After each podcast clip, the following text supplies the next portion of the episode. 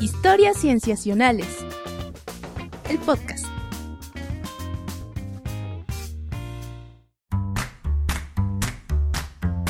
Hola a todos, bienvenidos a Historias Cienciacionales, el podcast. Estamos saludándolos en este primer programa de 2017 y está conmigo ¿Qué tal? Rodrigo Pacheco. Y también... Hola, soy Sofía Flores. Sí, nos da mucho gusto que esté con nosotros, Sof.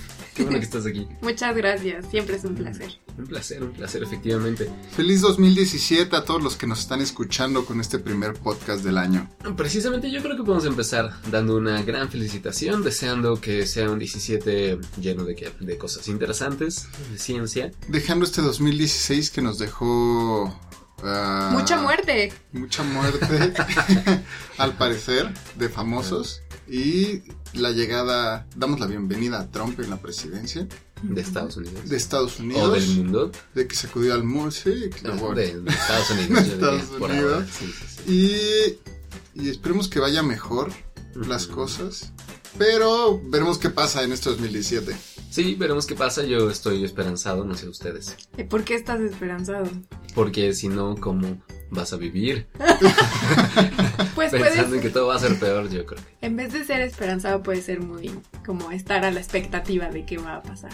Ah, en constante tensión, como un cervatillo en el bosque. Así, sí, como estar siempre súper informado y sabiendo que puede pasar lo peor. Y ya si no pasa lo peor, es como, ah, bueno, no pasó peor. Sí, esperar lo peor de las personas y ya dices, ah, bueno, bueno, no pasó nada malo. Sí. Bueno, también puede ser. Veamos, eh, ustedes hagan su estrategia, yo haré la mía. Y vemos quién termina con menos colitis. Exactamente. Muy bien, pues empecemos este primer episodio de 2017 de Historias Cienciacionales, el podcast. Son una amenaza para cualquier estómago. Su simple olor es picante y aún así, en México se venden por doquier. En México existen muchos puestos como este, a diferencia que en este hemos escogido los chiles más agresivos para el paladar del mexicano. Por ejemplo, el chile mora, está el chile puya, serrano, árbol, árbol verde, ah, y el famosísimo habanero. Después de esto, lo único que sigue, pues son los solventes químicos. Y justo hablando de colitis, Ajá, muy bien. ¿por qué no Tema, introducimos tema. un tema de chiles rojos? Introduzcámoslo. Miren, yo era... Exacto, gracias. Ajá. Yo no quería empezar con la primera guarrada en el programa. No, pero estoy Pero- solamente conduciendo el programa. La razón por la que yo estoy aquí es porque alguien me dijo que íbamos a hablar de chiles. Entonces, obviamente me apunté.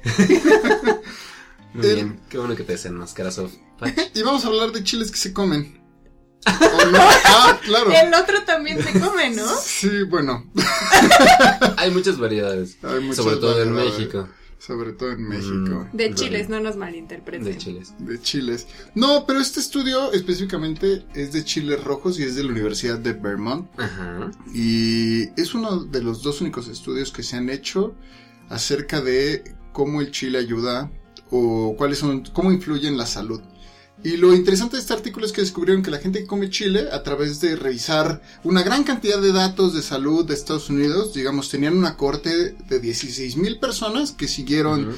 Que una desde corte 10 es el grupo de estudio. Ajá, una claro, un, un conjunto de pobla- un conjunto poblacional que tenía arriba de 18 años y lo siguieron por 23 años para ver cuántos se morían. A ver, espérate, el, el estudio duró 23 años. No, no, no, ya tenían la base de datos como de 1980 y algo, no me acuerdo Mm. exactamente. En los Eh, ya- 80s. Sí, ya tenían, Pues ya tenía 90s, rato esa base. Yo nací en 87 y no tengo 23 años. Sí, bueno, Pero... pero 90 y tantos. Bueno, igual Pero y terminaron importante- antes del estudio. Ah, puede Eh, ser. pero lo importante es que es una base de datos vieja Sí. que utilizaron, que tenía 23 años y podían ver quién ya se había muerto o seguía vivo de esa base de datos Ujú. y vieron quién de ellos había reportado el consumo de, pic- de chile y quién no. Y descubrieron que las personas dividieron los grupos, quién, quién come, quién no. Y en ellos, este, analizaron cuántos habían muerto y en qué tasa, cuántos años, en qué años habían muerto ta- tantos, en, el siguiente año tantos, y determinaron que los que comen los que no comen chile tienen una tasa de 33.6% de mortalidad. Contra los que sí comen chile tienen un- una tasa de mortalidad de 21.6%. Es decir, si comes chile, la tasa de mortalidad disminuye un 13%.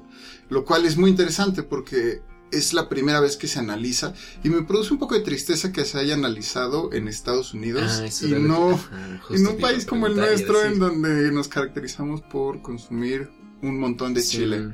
Probablemente lo damos por descontado. No sé si comer, ah, comer chile. ¿Quién va a estudiar chile? Y es que aparte, creo que está- estaría complicado los controles, ¿no? Porque aquí en México, ¿quién no come chile? Sí, aunque hay mucha gente que no come chile. ¿Tú comes Ay. chile, Pach?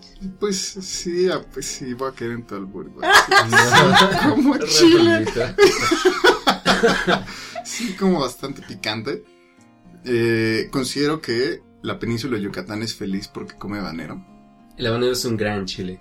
Es un Sí, se me permite decir eso. Pues es que mientras más grande es mejor, ¿no? Aunque bueno, ese es el tamaño, no importa. El, chile de árbol, por pique. ejemplo, el chile de árbol es muy picoso y es chiquito. Sí. Chiquito pero rinconero. Aquí está mi top 2 de chiles. El chile habanero, 2 y 1, el chile piquín, que se come en la Huasteca. Ah, sí. Mm, es muy Sí, bueno. creo que yo también tengo esos mismos. Mira, estoy salivando. De puro chile. Yo, yo tengo una duda, Pach. En este estudio no se hace un análisis de la cantidad de picante que comen, solamente No. es comen o no comen. Ajá. Sería ¿comen o no interesante- comen? Las concentraciones de chile, que sí, las variantes, Claro, sería sí. muy interesante. Y justo, quien nos estás, si nos estás escuchando, tú, estudiante luchando con tu tesis, del tema de tesis, ya tienes un tema. Pero está interesante ver esto y sobre todo porque, o sea, y, y no he dicho nada de los beneficios a la salud, solo he dicho que disminuye la mortalidad. Y disminuye solamente en este la disminución se da en en gente que muere a causa de enfermedades del corazón o infartos. Y justo pues investigar las causas que, que llevan a esto todo apunta que es la capsaicina que es la molécula que te causa picante que te causa el este el, el El dolor picor. el picor. Sí, que esa sí ha sido estudiada aquí en México, según yo. sí sí, de claro. interés para bioquímicos, para... claro. y justo lo que hace con en, en el cuerpo es que disminuye el colesterol las grasas ayuda a su ayuda al metabolismo de estas grasas y este aumenta el flujo de sangre y ayuda a disminuir enfermedades como la diabetes o este o los tumores incluso lo cual es muy interesante. Deberíamos de comer más chile. Bueno, es que si te pones a pensar, o sea, todos, todos los que hemos comido picante hemos sufrido los efectos, que es que comes y te da calor, la temperatura corporal sube, empiezas a sudar, Sí. tu corazón se pone, se agita, entonces es muy lógico pensar que tiene alguna relación cardiovascular justamente por los efectos que causa al comerlo, ¿no? Entonces, una cosa que se me hace súper interesante es que justamente en México, o sea, la pregunta es, ¿en México tendrá alguna relación nuestros niveles de colesterol, bueno, de grasas en general con nuestro consumo de... garnacha Ah, no, de, de chile. O sea, ¿tú crees que si en México no consumiéramos chile nuestra mortalidad sería más alta? pues no sé Justamente A por ver, nuestra les- les alimentación. el- el tú muchacho que nos escuchas investigalo Ya van dos preguntas de investigación que planteamos Sí. ahorita. Según datos de la Salgarpa, en la página de internet del gobierno, la zagarpa es la Secretaría de... de Agricultura, Ganadería, Desarro- Desarrollo Rural, Pesca y Alimentación y Nombres Largos. a nivel federal De Y 2015. nombres largos. En Chile es el octavo cultivo con mayor valor de nada. Son, se producen en promedio 2.2 millones de toneladas aquí en el país, del cual se exportan cerca de 900 mil toneladas, lo cual significa que se quedan aquí 1.3 millones de toneladas. Para... bueno, 1.3. para, com- para comer puro chile 1.3 1.3 toneladas de chile y Ahí yo sigo soltera. Pues tal vez no estás donde No está es- el chile. no estoy La buscando el producción chile. pesada. Sí. Lo que- o sea, se consume mucho y la expectativa de vida en México es de 77.14 años al 2012, según fuentes del Banco Mundial y otras fuentes. Em, aunque es de las más bajas de la OCDE. ¿no? 77 años. Ajá, eh, hombres y mujeres, ¿no? Mezclados. Oye, eso es un montón de años. Sí, es O sea, es casi rozando los 80 años. Sí. Y somos de los más bajos. ¿Cuánto viven en otros bajos. países? ¿Son inmortales? No, pero no es tanta la diferencia. O sea, No, va como aumentando 78, poco a poco. Ajá, se va aumentando poco a poco. mira, ah, uy, ah, pero para hombres y mujeres sí es distinto. En, en el INEGI dice que para 2010 fue de 77 años para mujeres y 71 para hombres. Y en 2015 78 para mujeres y 72 para hombres. Mi abuela diría que los hombres son más viciosos. Tal vez Pero comemos. no, quién sabe qué suceda. Tal vez es No por el consumo de chile. chile. Claro, las mujeres, por lo- las mujeres tendemos a comer más chile que... Estamos asumiendo. Estamos asumiendo el género, muchachos. No, no, yo no estoy asumiendo por ahora, no. No conozco sus prácticas sexuales, pero me atrevería Nadie a está hablando aquí de decir... prácticas sexuales. Ah, perdón. Llevamos todo este tiempo hablando del mismo chile. Esperemos. Silencio incómodo. Ok. Em, más consumo. Ah, pero la pregunta es si consumimos esas millones de toneladas. ¿Cuánto ahorra el consumo de chile al sistema de salud y a nuestra. y Puede a ser, ¿no? O sea, tal vez eso le da el, subi- eh, el subidón de, de esperanza de vida que nos baja toda la otra parte de la dieta que tenemos. Sí. Porque para los que nos escuchan en otros países, no nada más en México, han de saber que la alimentación del mexicano se caracteriza por una alta eh, ingesta calórica, no nada más de azúcares, sino de grasas. O sea, sales a la calle y te encuentras millones de puestos. de- Bañados en aceite. Exacto. Es, es que es Es muy sabrosa, es muy sabrosa. Entonces los mexicanos ingerimos una cantidad inimaginable de aceites y de grasas y cosas que no deberíamos meter a nuestro sistema, a excepción del chile. Mm, Exacto. Pero pues es interesante, aparte pues solo utiliza bases de datos y, Claro. y solo es un pues seguir un, o sea, una buena colecta y un buen análisis te pueden decir cosas tan básicas como como es el consumo de chile en una, en que, ajá, que seguro igual se podría hacer aquí ya con los datos que ya existen, ¿no? O sea, por ejemplo, quién sabe, que pero habría que revisar. cuánto se igual no se consume pero se vende de chile en una región del país comparado con otras regiones y comparas esperanzas de vida a lo largo de los años Claro, pues quién sabe, habría que ver, pero un estudiante que sí. suena interesante. Historias Sensacionales no tiene como una base de servicios sociales o cosas así, para que Mm, ellos vengan y nos hagan las pre- que respondan las preguntas que planteamos aquí. no tiene Pero están invitados. están invitados todos Sigues escuchándome. sin importar sí tú ¡Ey, tú, muchacha! Este sí sí sí su título quedará validado por nosotros mismos con un sello especial HC y un chile en fin, muy bien ¿tienes algo más que decir sobre no para nada, creo que dijimos todo, creo que metimos todo lo del chile. todo lo que se tenía que meter Exacto. está metido. ¿Estamos satisfechos? Eh, siempre hay lugar para más chile. Pero tampoco hay que ser golosos. Muy bien, pasemos al siguiente tema. Cambiando de chip también.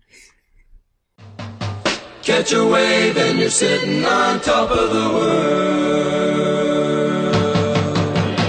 Don't be afraid to try the greatest sport around.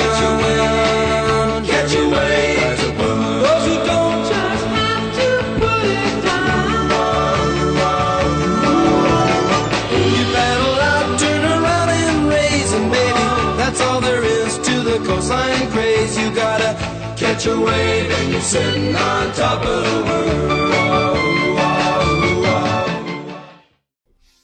Muy bien. El siguiente tema nos aleja un poquito de la producción agrícola en México y nos lleva a otro planeta. Chicos, ¿Nos ponemos nuestro traje espacial? si quieren, igual creo que no se Seguimos hablando de Chile. No, porque les voy a platicar de Venus y de una noticia que se, yo diría que se montó en una ola mediática que se llama onda gravitacional para hablar de un tipo de onda de gravedad distinta de la onda gravitacional del año pasado, pero también es interesante. ¿Pero de qué? de- ¿Cuál es el problema? O sea, cuéntanos más. Solo veo sus caras de suspenso, de expectación, pero a ver, les voy a contar. Eh, resulta que eh, los japoneses enviaron un satélite a Venus hace algunos años. Este satélite es el satélite, déjenles digo el nombre.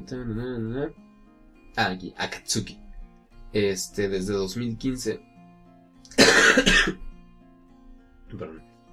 Desde 2015 orbita Venus y eh, ha tomado muchas fotos del planeta, fotos de la atmósfera, de cómo se comporta la densa capa de nubes que tiene el planeta Venus. Eh, ustedes deben saber que esta capa de nubes está hecha de ácido sulfúrico, ese es el color del planeta también y se comporta de formas interesantes. Y lo que encontraron recientemente es que de pronto resulta que esa densa capa de nubes tiene una especie como de... Bueno, desde, desde el satélite se ve una especie de, de arco. O sea, imaginen como una, una pequeña curvita que cruza el planeta casi de polo a polo. Y es grandísima, ¿no? O sea, son casi 10.000 kilómetros. Cuando el diámetro de Venus es de 12.000 kilómetros. O sea, abarca casi todo el planeta. De una... Esta especie de arco que resulta ser que es... Ustedes imaginen que las nubes de Venus de pronto suben como si subieran una montaña y luego vuelven a bajar. ¿No? Entonces como que se ve más brillosa porque está un poquito más arriba. En ese arco. En ese arco, ¿no? Yo, ¿sabes cómo me lo imagino Ajá. ahorita que lo describes? Como, ¿ves las cucharas que se usan para poner helado? Ujú. Tienen como un mecanismo a veces como para quitarle el helado que se queda Ujú. pegado. Así me lo imagino, pero... Ah, como una pequeña cúpula. Ajá, como una, como un, como un- una rasuradora que barre la superficie, pero, Ujú. pero en este caso como de nubes. Ah, claro. Bueno, sí, pero lo interesante es que no se mueve, ¿no? O sea, es una... Les llaman una onda estacionaria. Una ola estacionaria. Porque lo único que pasa es que las, las nubes van pasando, o sea, las nubes se mueven más rápido de lo que el planeta gira. ¿no? El planeta se tarda un chorro en girar, de hecho es más largo un día que un año en Venus, pero las nubes se mueven muy rápido arriba del planeta y en ese pedacito de curva lo que pasa es que las nubes pasan y como que chocan contra algo, suben y luego vuelven a bajar. ¿No? Entonces como que parece que hay algo abajo que es lo que dicen ellos que ex- puede explicar este fenómeno, ¿no? Que probablemente las montañas que están abajo del planeta, en la corteza, eh, crean un efecto atmosférico que causa que este, las partículas de las nubes tengan que subir y luego volver a bajar, ¿no? Siempre que pasen por ahí. Ah, entiendo. Ajá. Es que las ondas gravitacionales son tan populares hoy en día Son muy populares. Que si dices eso todo se remonta al LIGO Claro. eh, y esto es muy distinto y es Sí, es, padre volver a, a escuchar algo distinto, ¿no? es muy distinto y además tiene un nombre diferente. O sea, bueno, en inglés también se llama Gravity Wave, pero en español eh, lleva el nombre de, les voy a decir.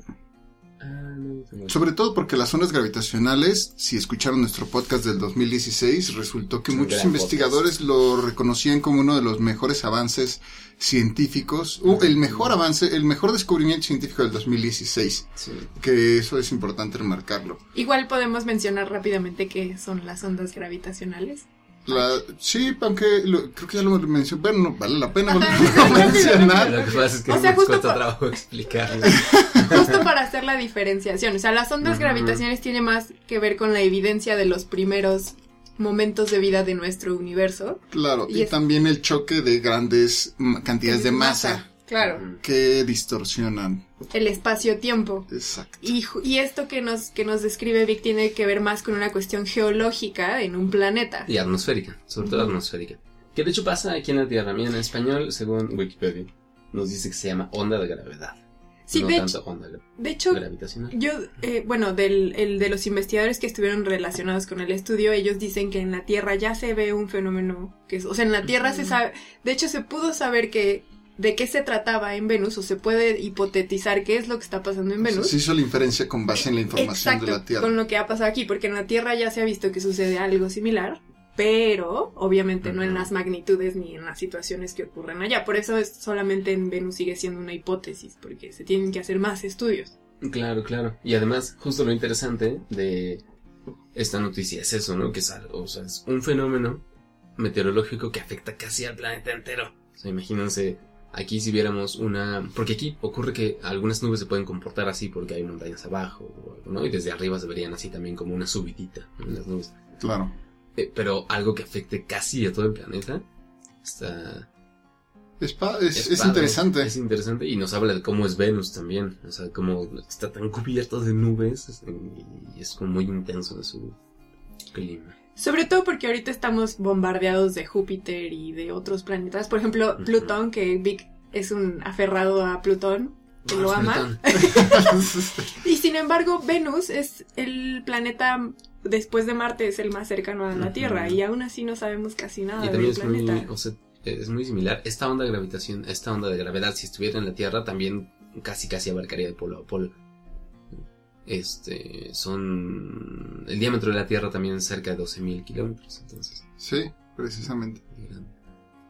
Muy bien, bueno. Pues está padrísimo, pero entonces que van a seguir haciendo estudios los japoneses, porque también hay otro tema de conversación, o sea, los asiáticos están en esta carrera espacial, estamos muy acostumbrados a escuchar NASA o incluso la Agencia Europea Espacial, pero de unos años para acá y ni siquiera muchos, dos yo diría, estamos China, escuchando Japón, incluso India. Ajá, India. entrando. India que está a la cabeza con Estados Unidos en cuanto a mandar satélites al espacio, por ejemplo. Creo que incluso India ya le ganó a Estados Unidos en cuántos satélites construyen.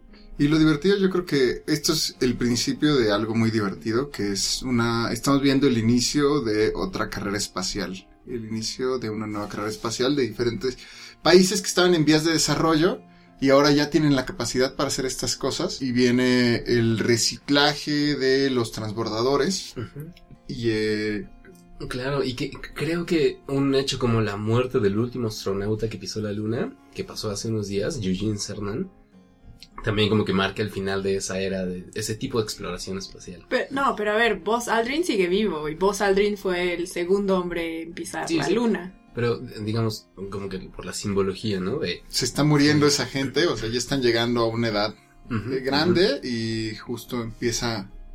Sí. otra nueva, ¿no? Porque aunque- aunque hay planes de llegar a Marte, ¿no? que los humanos lleguen a Marte, como que el uso del espacio exterior parece ser distinto ahora, ¿no? O sea, hay diferentes intereses, no es la misma carrera espacial Rusia-Estados Unidos de los 60, 70, eh, hay muchos más países en juego y hay otro tipo de objetivos. Y ahora a mí lo que me parece relevante hacer una relación es con la llegada de Trump al poder, su poder, su apoyo a la ciencia va a ser mucho menor. O sea, ya vimos, por ejemplo, lo primero que hizo las primeras horas de su gobierno fue quitar de la página de internet el tema del cambio climático, ¿no? Entonces, si tenemos un presidente que no nada más no apoya a la ciencia, sino que incluso niega algunos presupuestos que se han hecho Ujú. con, las, con, con el conocimiento científico, esto puede ser bandera para que otras naciones rebasen por la izquierda de Estados Unidos. Sobre todo Estados Unidos siendo líder en ese tema, ¿no? Sí. Y sí, sí. aunque en su discurso dijo que iban a su gobierno iba a desenvolver los misterios del espacio. Yo no sé. Pero está mencionada, eh, fue la única mención ci- de la ciencia en su discurso, en justo el espacio. Y vamos a ver qué sucede. Cabe aclarar que, o sea, mencionamos aquí la relevancia de que Trump esté en la presidencia de Estados Unidos, aunque no somos estadounidenses, somos mexicanos, pero es porque la ciencia está en buena medida impulsada o, digamos, jalada por las instituciones científicas de Estados Unidos. Pero algo que cabe aclarar es que Estados Unidos puede llegar a seguir siendo un líder, pero no de parte del gobierno, sino de las empresas privadas como de Jeff Bezos y de Elon Musk. Eh, Ah, es- Elon Musk. mi No me sorprende. Pero justo es eh, cómo estas empresas ya empiezan a plantear justo esta nueva revolución, en donde nuevo, o sea, los cambios vienen de la del sector privado y no de la el recursos federales de los gobiernos, ¿no? Que va a abaratar mucho y va a ser otra dinámica la que se está planteando. Entonces no no no hay que desestimar estos esfuerzos privados. Y, y- Ni menospreciarlos, No, ponerles no, no. atención. Sí, exacto. Yo creo que va a ser, ahí viene el cambio y justo vamos a poder lanzar más satélites a muchos más lugares y vamos a poder tener estudios más similares como este de Venus. Así es que hasta donde dijeron los japoneses van a seguir estudiando. Solo por mencionar el nombre de quienes guían el estudio, eh, es Makoto Takuchi de la Universidad Rikyo en Tokio. El- este estudio fue publicado en Nature Geoscience hace unos pocos días. Estamos en 21 de enero de 2017, o sea, hace pocos días, la semana anterior. Vamos al siguiente. leguminosas y derivados de animalitos como la carne y frijoles. Proteínas, proteínas. Proteínas. Proteínas.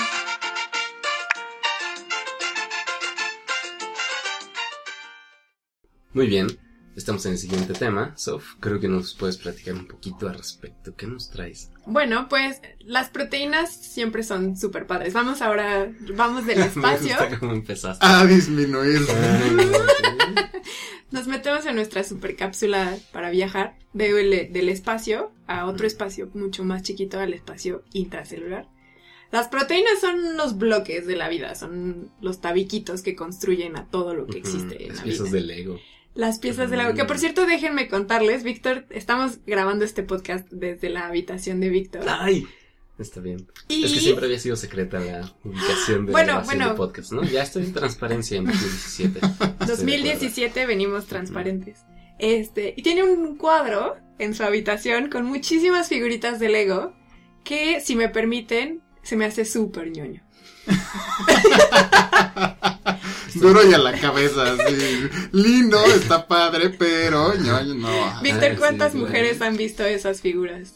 Mejor no me digas. Ok.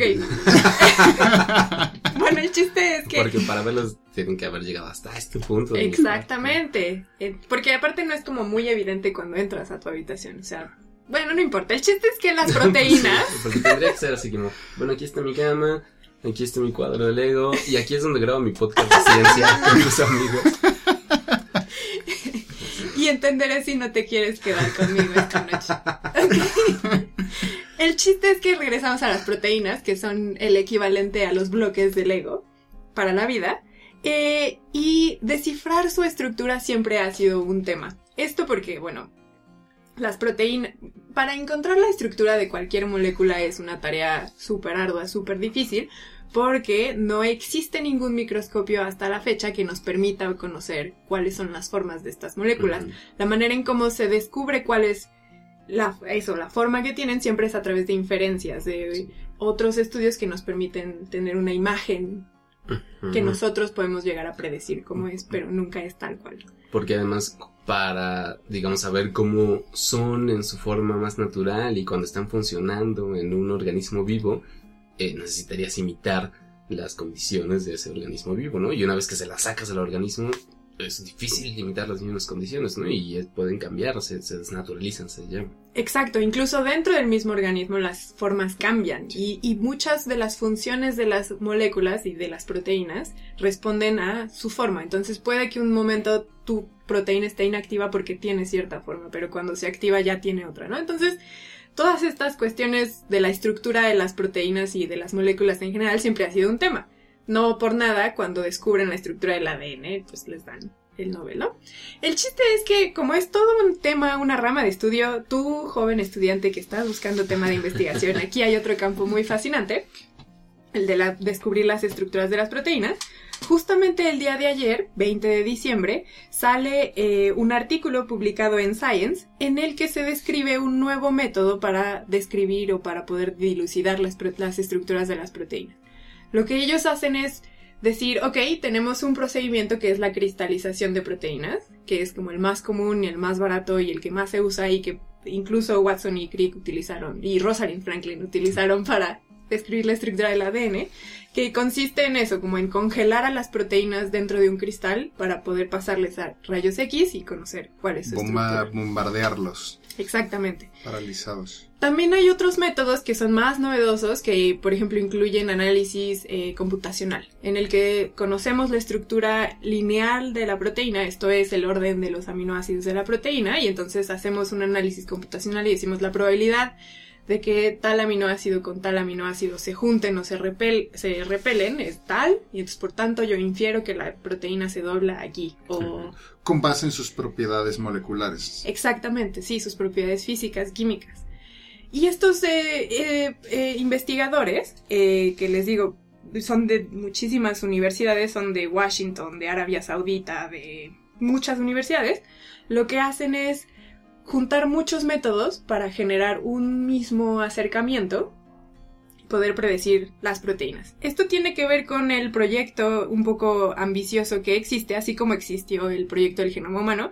Existe un proyecto que se llama Protein Data Bank, que lo que busca es tener una base de datos de todas las proteínas que existen en la naturaleza. Y lo que el propósito de este data bank es tener por lo menos una proteína por familia.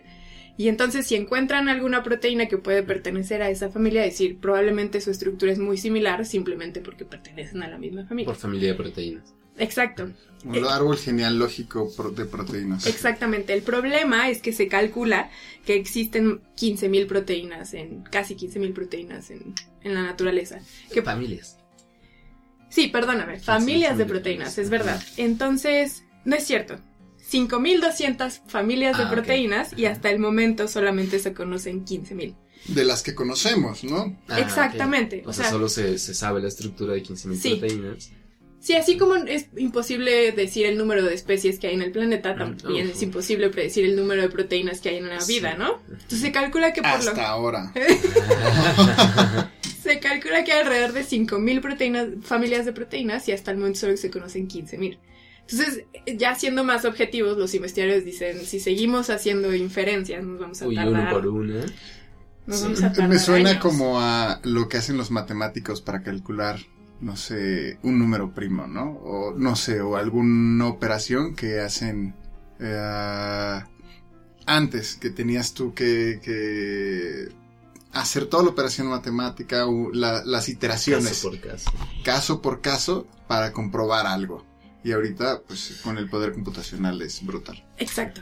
A grandes rasgos les cuento rápido, lo que hacen es entonces juntemos todos los datos que tenemos sobre las familias de proteínas de las que ya tenemos conocimiento. Entonces lo que hacen es juntar el poder computacional, el poder estadístico, junto con lo que ya se tiene, con la cristalización de proteínas y la, metagen- la metagenómica. ¿Qué es la metagenómica? Es agarras un pedacito de muestra, secuencias todo lo que hay en ese pedacito de muestra y entonces lo empiezas a Que acomodar. puede ser suelo, agua de mar, aire incluso. Sí, o una muestra del cachete de una persona y Mm. para ver qué es todo lo que hay allí. Y entonces lo que hicieron fue probar su método estadístico, su método de acercamiento de este, la- para conocer la estructura de proteínas y se pusieron una meta. Entonces dijeron, ok, vamos a de poner 600 proteínas y de esas 600 proteínas vamos a ver qué tan bien funciona nuestro método y vamos a ver cuántas proteínas podemos conocer su estructura. Y al final resultó que gracias a su método pueden descri- describir más, por lo pronto más del 50% de las estructuras. Entonces esto es muy bueno porque no solamente va a reducir el tiempo que ya se utiliza. Arriba Para- del 50% rebasas el azar. Exactamente, sí, y, y significa que tiene un gran poder de predicción, ¿no? Porque claro, no es nada más ya conozco la estructura de mi proteína, sino es también como incluso describirla. Entonces se dieron cuenta que su poder, que su método tiene un gran poder para predecir la estructura de la proteína, y bueno, lo acaban de presentar, les digo, el día de ayer. Esperemos que esto sea muy bueno porque conocer las estructuras de las proteínas puede traer beneficios de todo tipo. Sí, creo yo que este tipo de trabajos son lo que realmente nos acercará a lo que se nos prometió cuando empezó el proyecto del genoma humano. O sea, se prometió que íbamos a saber muchísimas cosas sobre nosotros mismos, etcétera, pero precisamente nos encontramos con que, ok, con Pero llegó la epigenética a golpearnos en el estómago. Es que justo, o sea, conocemos la secuencia del genoma, pero no sabemos para qué funciona o qué tipo de función puede tener una gran cantidad de esa secuencia. Y, e incluso las que sabemos que sí son algo, son secuencias que codifican proteínas. eh, no se sabe qué tipo de proteínas son, se sospecha que sí son, pero cómo son, qué tipo de forma tienen. Entonces, ese tipo de estudios empieza ya a sacar la información de los genomas que queríamos sacar desde un principio y que nos dimos cuenta que era muy difícil y apenas está empezando. Y aparte, a mí, o sea, sí, está increíble esto que mencionas. Y creo que también mucho del poder viene de justo de combinar muchas herramientas y de no tener una visión muy cerrada de lo que sucede en los organismos. O sea, justo el fallo del genoma humano fue pensar que todo estaba en el genoma. Ajá. Y entonces eso nos da los resultados y nos dice no todo está en el ADN, sino también son tus metabolitos, tu tus proteínas, tus moléculas. Y entonces el subir como un poquito la visión de qué es lo que está pasando y verlo en- más en un sentido holístico, no nada más en el sentido de lo que ocurre con las entidades biológicas, sino con tus métodos. Entonces, al juntar más métodos tienes más probabilidades de mezclar. Entonces no nada más tienes a tus computadoras, sino también tienes, por ejemplo, tus inferencias coevolutivas. Entonces si esta proteína está en un organismo que se relaciona evolutivamente con otro organismo, probablemente la estructura es muy similar. Y entonces al final tienes resultados que son mucho más congruentes con lo que está pasando con los organismos que, Ujú. que al tener un acercamiento tan pequeño. Ahora, también creo que vale mucho la pena mencionar que estaban utilizando, como tú dices, propiedades muy básicas de la estructura de las proteínas, ¿no? Cómo se van uniendo. Y, y esto abre también la puerta a, a mencionar la, com- cómo se comporta la complejidad. La complejidad simplemente normalmente surge de cosas muy básicas y estas reglas muy básicas, eh, incluso como lo es el genoma, que este, son este, cuatro aminoácidos los que... Este, Cuatro bases. cu- perdón, cuatro bases las que están ahí. Y, este, y crean cosas increíbles, ¿no? O sea, se, se dan origen a cosas increíbles. Y en este caso, las propiedades básicas físicas y químicas de las moléculas abren un- una posibilidad infinita, bueno, bu- muy, muy vasta, Sí. muy, muy vasta de estructuras este, moleculares que, como tú decías desde el principio, es muy difícil inferir eh, de forma artesanal. Pero con el poder actual de la computación, hay que, hay que volver a recordar que esto no se hubiera podido hacer hace cinco años. Esto, lo que estamos viendo son, es producto de los videojuegos. Se van a reír, pero es verdad. es verdad, porque justo es aprovechar eh, todo el poder computacional que se ha creado a través de, este- o sea, to- to- todos los procesadores que se han creado con este, para, para, eh, Para simular que matas gente en Call of Duty. Sí, para satisfacer nuestra necesidad de 15, gráficas 16, buenas ajá. y... Y no solo eso, o sea, bueno, sí, por una parte los videojuegos, pero Ajá. también justo como la necesidad de administrar todos estos datos Sí, que claro. estamos creando sí. de órdenes de magnitud impresionantes.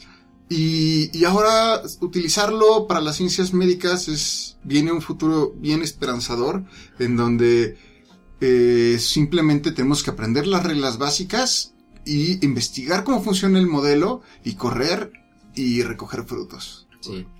Y lo que dices es bien padre, Patch, porque es cierto que las proteínas puede que sean moléculas eh, que digamos que son como el primer frente de las moléculas vivas. O sea, tenemos el DNA y a partir de la célula lee lo que está codificado ahí y lo primero que produce son proteínas, ¿no? Entonces es como el- justo el siguiente nivel.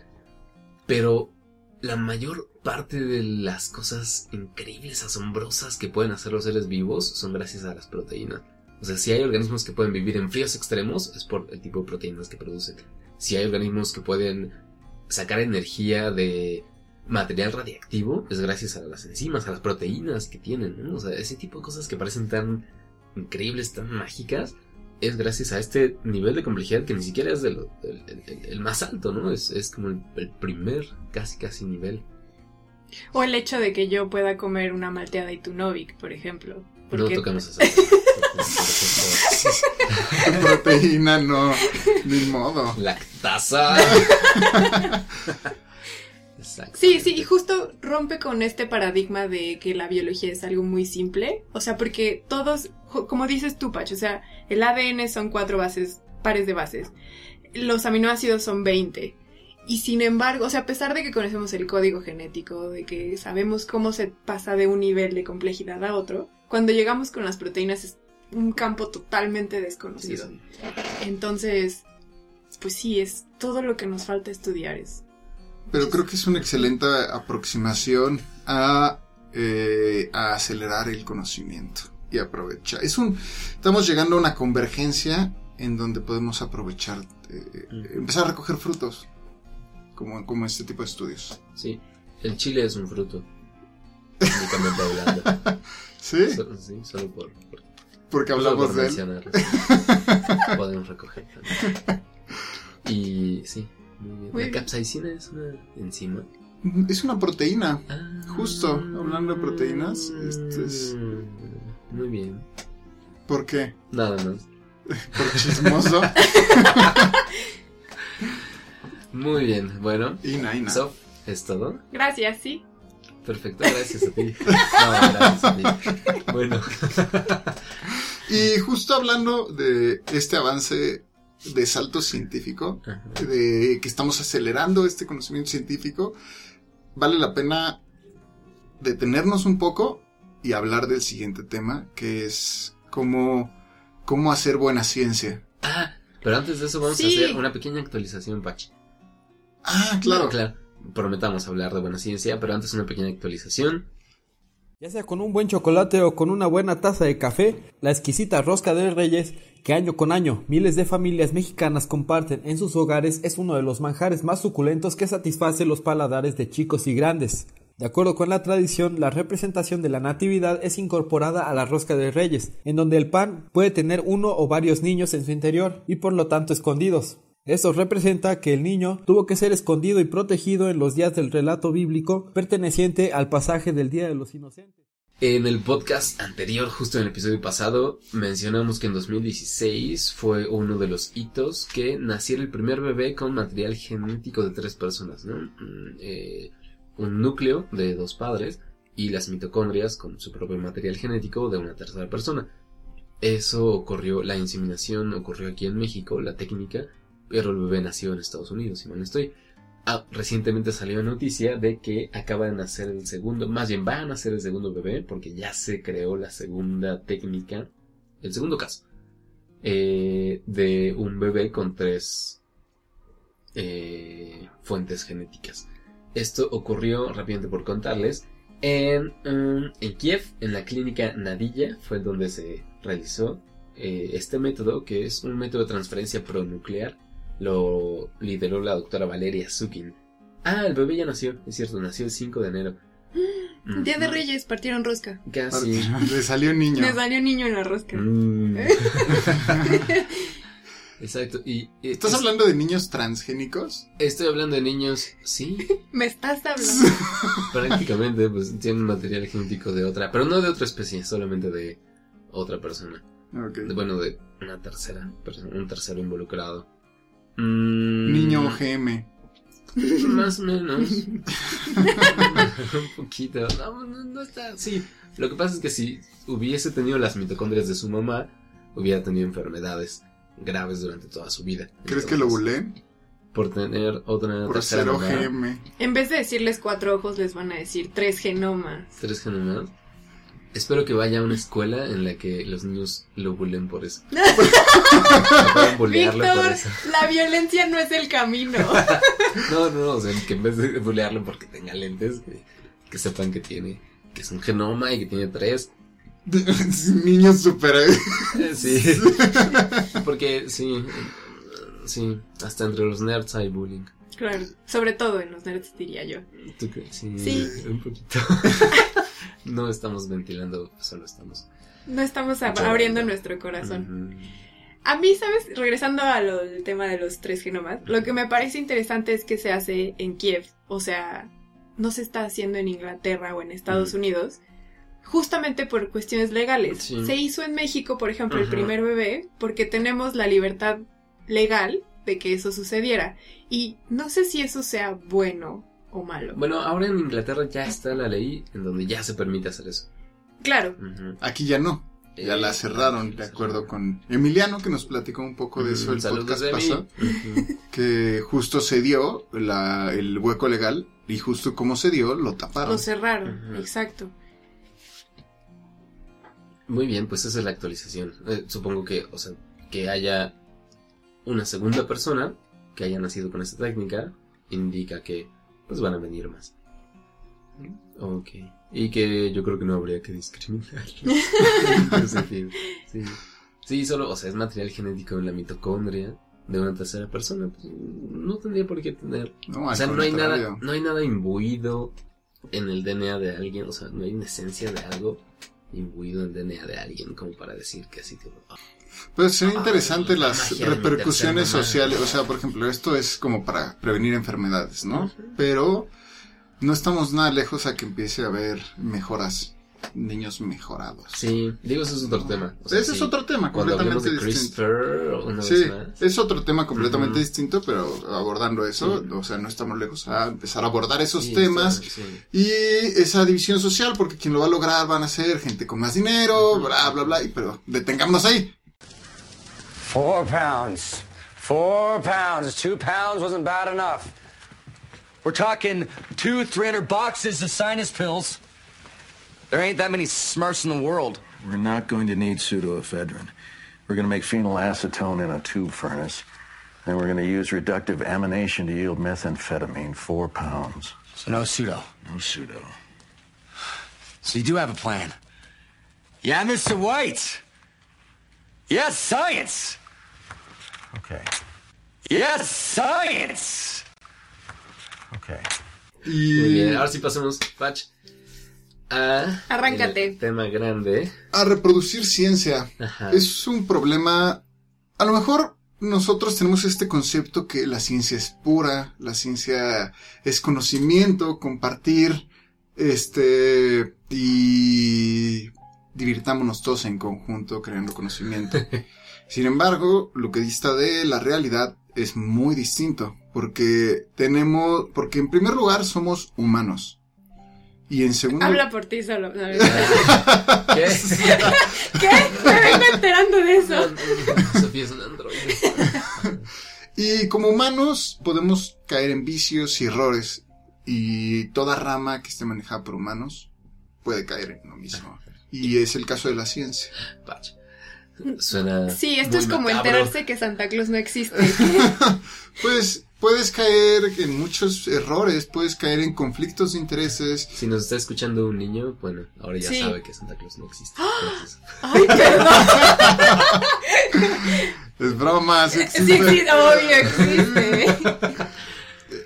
No, en realidad hay una buena explicación de Santa Claus. Hacer un paréntesis raro, es que yo tengo entendido que Santa Claus solo le lleva a los niños chicos y conforme van creciendo, les van trayendo cada vez menos y le pide Santa Claus a los papás que se los lleven. ¿A eso te referías, Sofía? Bueno, claro. Ah, no bueno, sé a qué se referían ustedes. Regresemos a la ciencia. Cerramos paréntesis. Eh, caemos en muchos vicios que, por ejemplo, hay conflictos de intereses. Hay, eh, estamos sesgados por nuestros propios paradigmas. Y muchas veces no estamos dispuestos a cambiar, aunque sea uno de esos, uno de los pilares de la ciencia, que nada es verdad, todo está permitido. Todo está permitido. No, no, no, toda, toda es una posibilidad. Todo es una Sí, posibilidad o sea, y no hay que cerrarse. Nada es una verdad Na- fija. nada es una verdad fija. Exacto. Todo puede revisarse. Y llegamos a este punto en donde se crea tanto conocimiento científico que este, tenemos que revisar qué tanto de este conocimiento científico puede llegar a ser útil para volver a crear experimentos similares. O qué tanta verdad nos están diciendo, qué tanto estos modelos se acercan a la verdad. Y es cuando nos estamos topando con esta pared y se empieza a abrir esta rama que para mí suena como de muy rimbombante, metaciencia. Tun, ¿Qué es ¿Qué- la metaciencia? qué es la ¿Qué es la metaciencia? Sofía?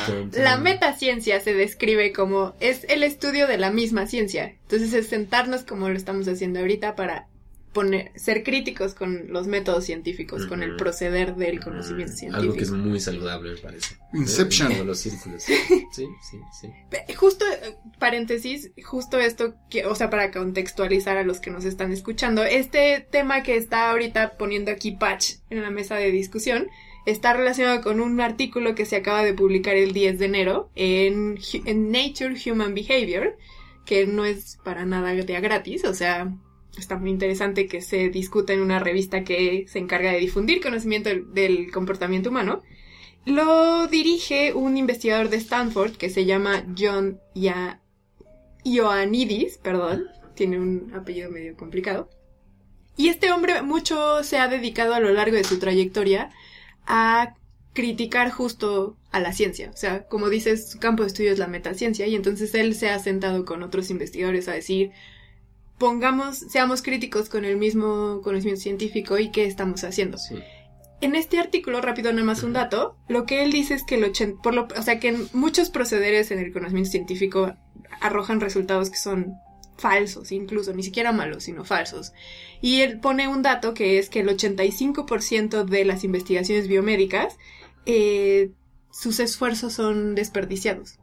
Entonces él lo que dice es que se está haciendo mal en el conocimiento científico y dice mucho de lo que estás diciendo tú, Pacho. O sea, eh, la evidencia que se muestra está mal porque viene desde atrás el problema. O sea, los problemas metodológicos están mal planteados. eh, los análisis estadísticos no se hacen bien, no se le da el suficiente tiempo a la revisión de resultados o no se pone a discutir con más grupos de estudio. Pero incluso más atrás, las hipótesis están mal planteadas. Y estos son... A plantear una hipótesis, por ejemplo, es algo que se enseña a los estudiantes, no nada más desde las carreras científicas, sino incluso desde que se les genera un criterio a los estudiantes, ¿no? Entonces, ¿qué se está haciendo mal? Que nuestra ciencia ya está haciendo casi casi basura. Sí, porque lo que dices, o sea, tiene repercusiones graves. Imagínense, 85% de los estudios biomédicos que estén mal hechos son, son miles y miles de artículos, eh, miles y miles de resultados que son la base de otros resultados a su vez, porque la ciencia se va construyendo así. Entonces, si todo eso tiene el potencial de estar mal, es una cosa grave lo que está diciendo. Eh, vamos a tratar como de ponerlo en, en magnitud. ¿no? Eh, Significa que casi Ajá. 8 de cada 10 estudios están basados en conocimiento falso o erróneo. entonces, exactamente lo que él pregunta es cómo estamos haciendo la ciencia. ¿Estamos haciéndola bien? Ahora, eh, como por poner un ejemplo, eh, muchas veces se, seguramente eh, hay muchas personas que piensan que una vez que una mujer cumple 40 años o tiene 35 años, tiene una edad muy reducida para tener hijos. Y sin embargo, esos estudios que indican eso son de principios del siglo XX y tenían mal, mala estadística. Y una vez que se revisó este cómo se hicieron, de dónde salieron esos datos y, y de dónde, cómo se originaron esos, esos resultados y cómo se hizo eso, eso popular, pues no, resulta que las mujeres tienen muchos más años de edad reproductiva saludable y perfectamente pueden tener niños saludables eh, por arriba de los 40 años, ¿no? Y antes se creía que este pueden eh, desarrollar ciertos síndromes, ciertas enfermedades, etcétera. Pero este es un, este es un, es un ejemplo de cómo eh, hacer mala ciencia te puede llevar a, a tener conceptos eh, metidos, embebidos en la sociedad que pueden incluso cambiar vidas. De- Y, te- y ese es un muy buen ejemplo, ¿no? Que tiene que ver con cómo la sociedad ve a un grupo poblacional en específico, que son las mujeres. Pero te puedes ir a, tema- a temas mucho más pequeños, como por ejemplo el, este experimento que decíamos del chile, ¿no? Que solamente se revisa si comes o no comes, pero hay muchísimas variantes que pueden estar allí metiendo la probabilidad de la expectativa de vida, ¿no? Pero te puedes ir a temas mucho más grandes como los transgénicos, como la- el cambio climático, como muchísimos temas que ya están siendo sesgados por conocimiento científico que no está basado en evidencia que pueda ser reproducible. Ajá. Que esa es la palabra clave, ¿no? Precisamente. La reproducibilidad. Que es parte de lo que trata este documento que publican. De hecho, así se llama el, el artículo. Es un manifiesto para que la ciencia sea reproducible.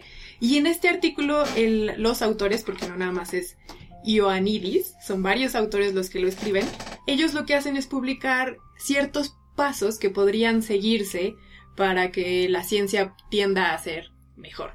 Y, entonces, uno de ellos, por ejemplo, lo que proponen es que eh, el estudio tenga ciertos puntos ciegos en los que los investigadores no tengan acceso a toda la información. Entonces, por ejemplo, las personas que se encargan de hacer el análisis estadístico no estén totalmente empapados de la hipótesis. Y entonces al hacer el análisis estadístico sus expectativas, o sea, qué es lo que esperan obtener, no esté sesgado por lo que se planteó desde el principio, porque el investigador lo que dice es muchos de los resultados salen positivos porque el investigador espera que salga positivo, porque las revistas te publican solamente artículos que salen con resultados positivos, ¿no? Entonces, si hacemos un estudio en el que no tenemos, si no ponemos nuestras esperanzas en el resultado, el resultado va a tender a ser más imparcial. Aquí me gustaría, perdón, solamente rápido citar las mismas palabras de Ioannidis en un artículo de 2011, porque él lleva esta cruzada Sí, desde hace muchos, muchos años, ¿no? sí. Se publica en The Atlantic, eh, escrito por David Friedman, y él entrevista a Ioannidis, y Ioannidis dice precisamente, en cada paso del proceso hay espacio para distorsionar los resultados, alguna forma para hacer una afirmación más fuerte o para seleccionar lo que se quiera concluir, qué es lo que se va a concluir. Hay un conflicto de intereses intelectual que ejerce presión sobre los investigadores para encontrar aquello que sea más probable que les dé dinero para sus investigaciones. Yo creo que mm, hay muchos factores aquí en culpar, pero yo podría decir, o sea, con el entendimiento que es toda la ciencia en donde está el problema, porque desde los, desde que se generan, eh, desde que formas a científicos, les das un tipo de educación, pero tienes que ser muy constante en la forma que, se, que, que, que generan este diseño experimental de forma correcta, ¿no? Pero también es muy difícil que todos los estudiantes, que toda la gente que se está formando en una carrera científica tenga todas estas bases perfectamente bien diseñadas. Y lo que comentas es muy, o sea, lo que, por ejemplo, esto de que sean equipos en donde estén separados es muy interesante. Es un concepto que yo no había escuchado, pero también en la práctica, en dentro de un laboratorio, me suena muy difícil de hacer. Entonces, eso también eh, implica cambios estructurales en la forma que, este, en cómo están planteados los laboratorios. Y ahora, si te vas como, ahora nos alejamos un poquito más de estudiantes, laboratorios, ahora te alejas y ves como los institutos que, y que están dirigidos por investigadores que están siendo presionados por sacar producir. artículos, que si no sacan una cantidad de artículos, en todas las partes, en muchas partes del mundo, no, creo que no conozco ninguna parte del mundo en donde ocurra, est- eh, donde no ocurra esto, en donde si no cumplen una cuota, los van a correr. Y eso te hace, eh, es, es muy entendible que si quieres proteger tu, tu, tu, eh, Tu trabajo, tu tu trabajo forma, que tu te da de comer, Claro, tu carrera. eh, no, no sientas presión y decir, bueno, saca estos datos rápido para que salga este artículo, ¿no? Y, eso puede llegar a extremos, a extremos inverosímiles y completamente increíbles. Fíjense, hay el caso de autores que de repente se les descubre que manipularon de alguna forma o sus datos son inválidos, son falsos, de manera que tienen que hacer una retractación de sus artículos. No sé si se diga así en español, la retraction. Sí, que como a decir- retractar lo que acá. Ajá. Esto está Echarse para publicado, atrás. me echo para atrás y que se despu- bueno, no que se despublique, sino que todos sepan que esto ya no es válido, ¿no? Eh, hay una página que es también muy importante en todo este movimiento que se llama Retraction Watch, que precisamente se dedica como a, gui- a, a, este, a sondear cuáles artículos son retractados en todas las revistas científicas. Y tiene una lista que es así como la- el cuadro de deshonor casi, porque es el, la lista de los investigadores con más artículos retractados. ¿no? Entonces hay en la lista le encabeza el investigador Yoshitaka Fuji, japonés, que tiene un número total de 183 artículos retractados. O sea, publicó 183 artículos que de alguna forma estaban mal hechos, ¿no? que de alguna forma eran inválidos y están, están publicados en, en, En revistas revistas. científicas. 183 Es, es, artículos. es toda una carrera eso. Es toda una carrera, ¿no? O sea, ajá, hay, hay muchos científicos que aspirarían a tener ese número de artículos publicados en su vida. Sí. Él los tiene, supongo que tiene más, pero de esos 183 eh, necesitó retractos, tuvo que retractarlos, ¿no? Esto pasó en 2012, lo analizaron todo su trabajo y dijeron 183 de estos no sirven. ¿no? Entonces, ese tipo de... es un extremo, llamémoslo así, que se sepa hasta ahora, porque precisamente es la cuestión, o sea, tendrías, tendría que ver todo lo publicado de todo, lo que se sabe es esto, eh, y una buena parte de eso, yo sospecho, tiene que ver con conservar el trabajo como científico por la forma en la que se evalúa el trabajo de un científico y por la forma en que se conserva el trabajo de un científico actualmente. Claro. Y creo que en la discusión entran muchas otras variantes, ¿no? O sea, por ejemplo, bueno, yo estoy como muy metida en esta cuestión del género. Y se ha visto mucho que cuando se hacen revisiones de artículos y se ve el nombre del autor, se tiende a sesgar en la revisión de la- del trabajo. Entonces, por lo general, cuando se, cuando se eliminan los nombres de los autores, el número de artículos publicados por mujeres incrementa Mm. muchísimo, ¿no? Entonces ahí tenemos una cuestión también de género. Pero en realidad te puedes ir a, o sea, como dice Patch, te puedes ir como a cualquier estadio de la producción científica y en todos ellos hay problemas de alguno u otro tipo. Entonces, uno es ese, ¿no? Que, por ejemplo, lo que el autor del artículo dice es, hay mucho conflicto de interés, no nada más en la cuestión esta que les digo de la revisión de los artículos, sino incluso en compartir los resultados. O sea, que yo te digo, yo obtuve tengo ciertas imágenes de luminiscencia de proteínas, ¿no? Y te las comparto y tú te das cuenta de que están mal hechas, pero no me lo dices porque si me lo dices me tiras toda mi investigación, ¿no? Entonces así lo publicas y ahí ya hay un conflicto de interés. O sea, hay muchos lugares por donde te puedes meter que hay problemas, pero que no se dicen justo porque somos humanos y porque más allá de nuestra actividad científica hay relaciones que nos emparentan y que producen Sí, claro. porquería. O lo contrario de competencia, ¿no? Yo veo que tus datos están mal, no lo digo, y luego yo publico los datos bien, ¿no? sabiendo que tú ya vas pasos atrás. Es, a mí me, me parece interesante como, eh, como diciendo, sí, la ciencia tiene todos estos problemas, pero ¿será que los científicos tendremos el criterio suficiente para poner en práctica lo que dice la, cien- la metaciencia? Entonces, honraremos a lo que nos dedicamos en pro de la ciencia. Claro, ¿qué es más? ¿Qué, te- qué relación costo-beneficio que es mejor? ¿Ponerme a hacer bien mi chamba o seguir haciendo lo que ya sé hacer? Sí. Que aunque sea porquería, igual me mantiene porque me permite tener mi laboratorio, ¿no? Entonces, era justo esta, lo que les comentaba que leí ahora con esto de Trump. Alguien publica por ahí en las redes sociales una frase de alguien que dice qué tiempo, qué clase de tiempos estamos viviendo que tenemos que poner en discusión lo que es obvio, que tenemos que defender lo que es obvio, ¿no? La dignidad humana en este caso. ¿Qué tiempos está viviendo la ciencia que tenemos que estar discutiendo y defendiendo lo obvio que es plantear una hipótesis?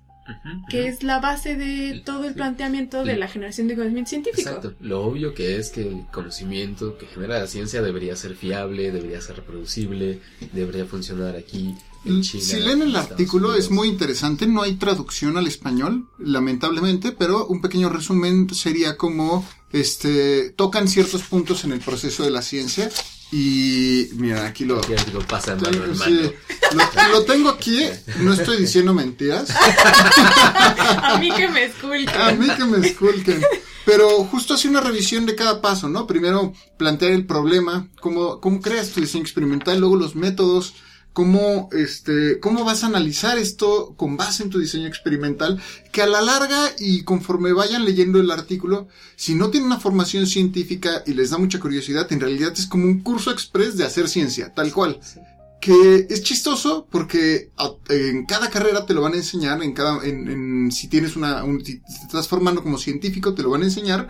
Y es muy chistoso que haya un artículo en Nature que te diga cómo hacer ciencia correcta, pero no solo hacer ciencia, cor- hacer ciencia correcta, sino moderna, porque metes conceptos de repositorio, repo- ¿cómo se traduciría repository? Como Depósito. repos- Sí, un como un depósito de datos ajá. público que antes no era posible, pero cómo empezar a implementar nuevas herramientas. A esto me refiero a que si tú publicas un artículo, lo que tú querrías hacer cuando lees este artículo que publicaron en China, te gustaría analizar los datos para ver si es cierto lo que están diciendo. Y sorprendentemente no, no, no es común que ocurra esto, lo cual es raro porque la filosofía de la ciencia es reproducibilidad y, y lograr hacer un, un eh, reproducir una investigación es muy difícil porque todo el mundo guarda los datos como si fueran oro, que sí lo es, pero ese oro es de todos. Exactamente, exactamente. Sí, justo lo que critica es, bueno, también el autor es un poco romántico y se regresa a épocas lejanísimas y lo que dice es, por ejemplo, Galileo cuando presenta todas estas ideas de la gravedad, lo presenta siempre ante un grupo de personas, ¿no? Entonces lleva a mucha gente a ver cómo desde la torre de Pisa cae caen los objetos, ¿no? Y con eso demuestra sus, sus, sus presupuestos. Y a- pero ahora, por supuesto, no vamos a poder ir todos a meternos a un laboratorio biomédico a ver cómo utilizan la nueva técnica de edición genética, ¿no? No podemos hacer eso. Y tampoco es como que incluso otro laboratorio que tiene los recursos pueda ponerse nomás a probar así de, ay, a ver cómo le salieron a ellos, hagámoslo nosotros. O sea, también es muy caro. Entonces, justo también el problema está en costos y en tiempos, ¿no? Pero No sí podemos- puedes compartir en la nube. Sí puedes compartir en la nube todos los datos que utilizaste, ¿no? Claro. Y al menos, digamos, eliminas un, por una probabilidad de error o tal vez hace- eres más abierto, ¿no? Justo papelito habla. Sí, y justo es otro también de las propuestas que hacen los autores de este nuevo artículo, es dejemos todos nuestro, nuestros procedimientos abiertos a escrutinio. Entonces, Ajá. desde que dejas, o sea, desde que dejas clara tu hipótesis, también tienes que dejar claros tus métodos y tienes que, incluso por ejemplo tus bitácoras casi casi de laboratorio, dejarlas abiertas al público para que entonces se pueda, cuando veamos los resultados, podamos incluso regresar hasta el origen de la primera idea escrita sobre una servilleta para ver qué fue lo que pasó en la trayectoria que te llevó a ese resultado. O sea, abrir al escrutinio público todos Sí. los procedimientos. Que digo, se supone que es lo ideal, que no se puede hacer por en, la- el, en- en el estado actual de las publicaciones científicas porque el espacio es limitado. ¿no? O sea, pero se supone que los artículos científicos están basados en eso, ¿no? En que yo encontré esto siguiendo este método, vean este método. Pero- Bam, si ustedes lo usan, debería salir lo mismo, ¿no? Y mis resultados están aquí abiertos. eh, bueno, excepto que sea de paga, ¿no? El artículo, pero se supone que son abiertos a cualquier persona que tenga dinero los puede comprar. Eh, eh, y, y no pongo los datos en bruto porque no caben en el artículo. ¿eh? Pero pues ahora ya se puede poner en algún lado los datos en bruto. Pero justo algo que comenta el artículo es que revistas como Science o Springer están llevando la punta de lanza para que justo compartan lo más que se pueda y solo así puedan publicar. Claro. Sí, es sí. interesante. Sí, realmente, eh, puesto que la o sea, el hecho de publicar un artículo es como el, el- el punto climático de una actividad científica, el hecho de que las revistas pongan estas normas éticas, yo creo que puede ir girando el, el barco hacia la dirección correcta. Claro. Sí. Nada más como paréntesis, justo en parte de eso también hay como los preprints, los preprints, que en donde los científicos ahora están adoptando eh, subir su artículo antes de que sea publicado y son como una prepublicación en donde es revisada por mucha gente, por quien quiera, antes de la publicación y creo que eh, los matemáticos y los físicos tienen bien dominada esta área y cada vez más la dominan las ciencias biológicas y quien falta tomar también esta, este, esta bandera es las ciencias sociales, ¿no? Sí. Que las ciencias sociales todavía no adoptan este, eh, este nuevo movimiento de, este, antes de publicar, puedes, Sí. puedes estar en escrutinio y es interesante. Que solo por, por, digamos, mencionar los detalles, este, para los que no pertenezcan a, las a la comunidad científica como tal, o estén empezando, publicar un artículo significa, en la mayoría de los casos, significa, publicar un artículo significa en la mayoría de los casos que tu trabajo pasa por lo que se llama una revisión por pares. ¿no? Tú lo envías a una revista y dices, miren, tengo este artículo, publíquenmelo, ¿no? Ellos lo leen en principio, dicen, ah, si es de interés para nuestra revista, o no, mándalo a otra, pero si sí es de interés, entonces dicen, lo vamos a enviar a que lo lean tres personas expertas en el tema, o Anónimas. más, ¿no? Anónimas, que quién sabe quiénes sean, lo van a leer, van a decirte, tus datos son buenos, tu análisis está medio flojo, este, tu tema es muy interesante, pero ya se sabe, na- na- no es original, o si es original, entonces ellos van a dar como el dictamen final al editor, le van a decir, editor, publica este artículo porque es muy importante, y públicalo pronto, ¿no? O bien, no lo publiques porque está mal hecho. Se supone que ese es como el primer filtro, ¿no? Y ya con eso se podría eh, tener una muy buena calidad de publicación científica. Pero si los si esos revisores no tienen acceso a los datos como para volver a hacer, o sea, ellos no van a volver a hacer todo el estudio. Sería imposible, sobre todo cuando hay- ahora hay muchos estudios que usan grandes bases de datos y cientos de autores, etcétera. Pero si pasa por esa primera revisión, eh, generalmente es cuando ya se publica. Eso significa la publicación de un artículo. ¿no? Eso es. Los preprints significaría dejar abierto tu estudio para que lo lean no solo los revisores de la revista, sino cualquier persona. ¿no? Exacto.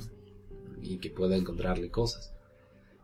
Y que creo que sí es, bueno, eh, sería un buen paso, porque también a lo largo de estos dos, tres años hemos visto casos de fraude científico que han sido graves, ¿no? El, el caso de los investigadores japoneses y las células madre, donde incluso uno de ellos terminó por suicidarse cuando se descubrió que era un estudio fraudulento, este, es muy ilustrativo también del tipo de problemas que se pueden llegar cuando... Sí, o los casos del cambio, o sea, de cambio climático también, ¿no? Que se ataca, que se atacaba a las personas que hablaban del cambio climático y este incentivaba estudios en donde, o sea, por las mismas empresas que no hacían, que, que contaminaban y contribu que contaminaban y contribuían y este y también ahí hay un conflicto de intereses, ¿no? Quien financia obviamente Ajá. va a decir que está muy bien lo que hacen. Sí.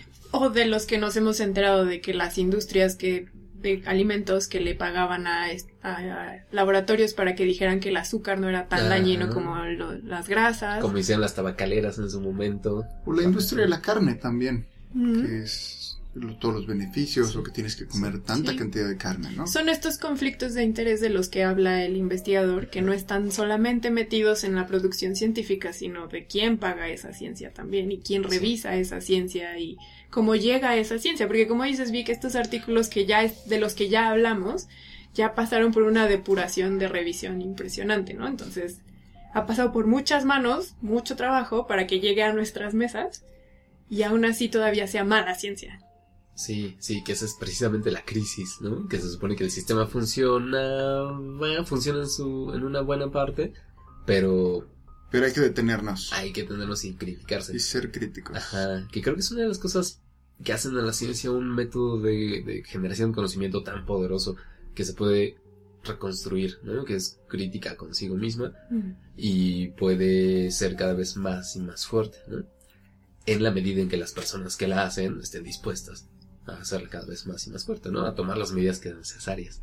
Quizá este tema es un poquito más clavado dentro de la ciencia, pero es padre hablar. Claro. Eh, y hacer inceptions. Sí. Y ya no ponernos tan densos, porque creo que ya... Bueno, quizá una recomendación para quienes nos estén escuchando que siguen este medio, que siguen medios de ciencia en general. eh, también la cobertura de las noticias científicas suele ser muy categórica, ¿no? Eh, porque a los filtro periodistas, a los periodistas les interesa decir, eh, por generalizar, ¿no? Les interesa decir, se descubrió esto. Si tú dices como noticia, se descubrió que algo podría ser, realmente no es una noticia para ellos, ¿no? Porque entonces podría no ser. Y entonces, ¿para qué lo digo, no? Entonces, como que la cobertura de ciencia suele ponerle otro sesgo a Muy los resultados. ¿no? Suele decir, eso no es. Entonces, la recomendación a quienes nos escuchan y siguen medios de ciencia es que, Que no nos crean sean- nada. Sí, sean, sean críticos con, con el tipo de medios que están eh, siguiendo. No es que no crean nada, ¿no? Sino que más bien se pregunten, bueno, eh, eh, si resulta que el azúcar no hace tanto daño, ah, pero ¿quién está detrás de ese estudio? ¿no? ¿Quién lo está financiando? Si la nota debería decir todo eso, ¿quién lo hace? ¿Dónde lo hace? Más o menos de dónde sale el dinero. Eh, Sería un poquito más difícil que en la nota dijeran, se usaron estos métodos estadísticos y están más o menos. Pero te imaginas, cuando tú publicas un artículo, eh, hay diferentes secciones, ¿no? Donde te preguntan, este, ¿recomiendas algunos revisores? Mencionas algunos, ¿no? Y luego, ¿quién financió tu proyecto? Y tienes que escribir exactamente la institución que te financió. Y abajito de eso hay un apartado que te dice, ¿hay conflicto, de, intereses? Y tú te imaginas escribiendo, ah, bueno, sí, sí hay. Después de tres años en este proyecto, Sí, que me va a ayudar a titularme. ¿eh? tengo un conflicto de Pues, intereses. Pero la idea es que, pues, se haga. ¿no? Sí, o sea, claro. que si, si hay, mejor decirlo, a ocultarlo, porque después puede salir. O sea, si es una cosa muy importante como las células madre, como el cambio climático, transgénicos, etcétera, va a salir. Claro. No, solo planteaba que es, va a ser complicado. Sí, o sea, se necesita eso, se necesita uh, ética, pues, una ética. Víctor se apretó la cara. O sea, eh, se necesita insistir en que los científicos, que la empresa de la ciencia, por bueno, la, la- la actividad global de la ciencia, necesita un cierto tipo de ética y no solo un cierto tipo de forma de hacer las cosas, ¿no? No solo necesita metodología, sino necesita este tipo de ética si es que se quiere sostener ¿no? como una, una actividad generadora de conocimiento fiable. Patch acaba de hacer un gesto con las manos que dice Paremos aquí. Paremos aquí. Paremos la ciencia, Sí, repensemos". detengámonos. No te duermas. es muy interesante. Sí, es, es interesante, importante, relevante. Claro. Y muy bien, eh, entonces, sean críticos con nosotros también, con todo. Y, ¿qué más? Queremos decir, llegamos al final de este tema, lo cual nos lleva al final de este episodio. Y bueno, ha sido un gusto platicar con ustedes, amigos. Igualmente, siempre es un placer. Estuvo con ustedes Víctor Hernández. Sofía Flores. Y Rodrigo Pacheco. Y nos da mucho gusto empezar este año hablando de ciencia y de todo esto que hablamos con ustedes.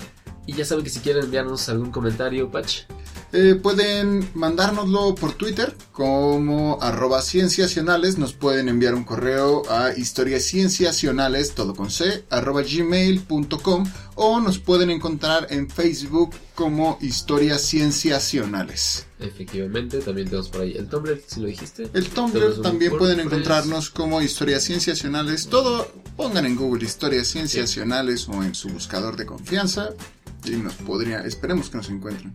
Efectivamente. Y el, eh, todos nuestros anteriores episodios están en SoundCloud, también como historias sensacionales, todo con C. Incluso pueden escuchar uno que tiene que ver. Ah, con complejidad. Lo quería decir hace tiempo. Cuando hablaste de complejidad, es el número 20, algo así. Pueden escuchar todos nuestros episodios anteriores. Chicos, Sof, Patch, muchas gracias por haber venido. A ustedes. A ti. A Y- mi covacha Y presten, ciencia. presten el chile. Préstenselo a Sof. bueno, adiós. Adiós. Bye.